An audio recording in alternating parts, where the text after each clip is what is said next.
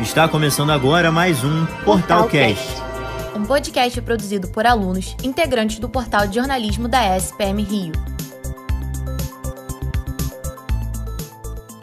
Sejam bem-vindos a mais um Portalcast. Eu sou Paola Burlamac. E eu sou Júlia Araújo, e hoje iremos falar sobre a importância dos debates políticos transmitidos em TV aberta. Com a pandemia do novo coronavírus, o período de eleições está sendo conturbado, assim como o ano de 2020.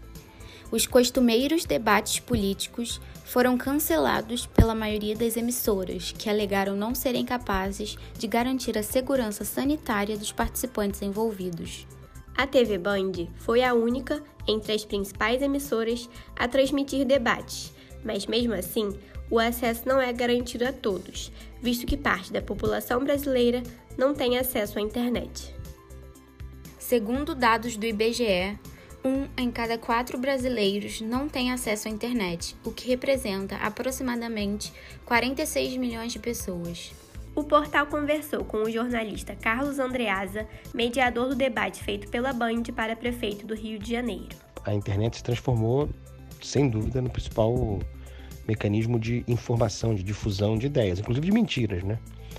É, de modo que não ter acesso à internet, isso ainda acontece no Brasil, é estar excluído é, em boa parte do processo eleitoral. É, é muito importante, mesmo, portanto, cada vez mais o papel da imprensa, dos meios tradicionais. Andreasa também falou sobre a tradição dos debates políticos na Band e como a emissora se preparou para realizá-los na pandemia. A Band tem uma, uma tradição é, que é muito cara à empresa e que é reconhecida é, de sempre organizar o debate, e é sempre o primeiro debate. E a empresa, eu participei disso, é, verificou que tinha condições físicas, estruturais, respeitando as questões sanitárias, de organizar o debate mantendo a saúde das pessoas, né, dos envolvidos, da, da produção, da parte técnica, do apresentador, do jornalismo, dos, dos candidatos. Outro problema causado pela ausência dos debates é a impossibilidade de se conhecer novos candidatos. Com cancelamento por parte das emissoras, o período eleitoral é prejudicado, visto que a população tem o costume de conhecer seu candidato apenas na época das eleições. Por isso, muitos brasileiros, indiretamente, favorecem os representantes que já são mais conhecidos. O portal conversou com o mestre em ciências políticas, Marcel Albuquerque, que detalhou mais sobre o assunto. Embora não tenha mais o mesmo peso né, o debate que tinha até talvez 2014, 2016, antes dessa grande avalanche política provocada aí, né, por, por essa influência das redes sociais, o debate ele é mais uma das formas né, de expor o pensamento dos partidos, muitas vezes de configurar, né, de conseguir consolidar imagens de alguns candidatos que não são tão conhecidos do público. Então, é evidente que o debate é importante. Existem boas pesquisas falando sobre como não só os debates, como os debates últimos acabam convencendo eleitores já numa reta mais final da eleição. O Brasil tem uma tradição de entre 20 e 25% do eleitorado do eleitorado votando nulo, né? Então, assim, quando chega na reta final, uma quantidade considerável de pessoas que acaba mudando de ideia. Com as eleições se aproximando, os debates finais, transmitidos em TV aberta, são importantes para a formação da opinião de milhares de brasileiros. Dessa maneira, o portal ouviu a opinião dos eleitores que refletiram sobre o assunto. Eu acho algo fingido, não sinto falta desse tipo de debate.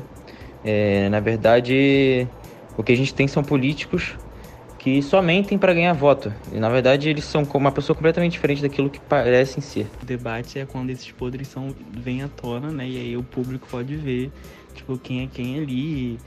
É, até porque tem muito candidato que a gente nem. A maioria das pessoas não lê plano de governo de ninguém. Então, tipo, o debate é bom para as pessoas saberem como que cada candidato vai agir, caso eleito, e decidir qual é o melhor O debate na televisão tem um peso muito grande na hora de decidir para quem vai o nosso voto. Afinal, é através dessa troca de ideias entre os políticos que a gente acaba formando a nossa própria opinião e o nosso próprio voto com base em todas as informações disponíveis. Pô, não tem problema nenhum. Os debates da televisão são obsoletos. Não vai fazer diferença nenhuma, até porque hoje a gente tem outros meios de fazer pela internet, por exemplo. É muito melhor muito mais útil, vai provavelmente alcançar mais gente. E a gente fica preso nesse ciclo de uma política velha. É, um lado não tem a possibilidade de se apresentar, o outro não tem a possibilidade de conhecer e é mais fácil votar no que, nos que já tem pelo menos um nome conhecido, sabe? Eu acho muito prejudicial no sentido da democracia, já que como não tem debate, não é possível conhecer os novos candidatos que poderiam ou não ser melhores e estruturados que os já conhecidos. Com as eleições se aproximando, os debates finais, transmitidos em TV aberta, são importantes para a formação da opinião de milhares de brasileiros. Apesar disso, Marcel Albuquerque diz que um erro comum na sociedade brasileira é pensarmos na democracia apenas como o voto para escolher um representante, quando na realidade é muito mais que isso. Quando se reduz democracia a simplesmente período eleitoral, a gente reduz a cidadania no sentido mais amplo, sabe? A gente simplesmente entende que democracia é escolher alguém que mande na gente. O problema desse formato do debate televisivo é que ele é um espetáculo, basicamente, né, com muitos candidatos é, o formato dele não consegue realmente é, é, evoluir ali um diálogo, as pessoas, os candidatos, se sentem absolutamente confortáveis para falar fake news.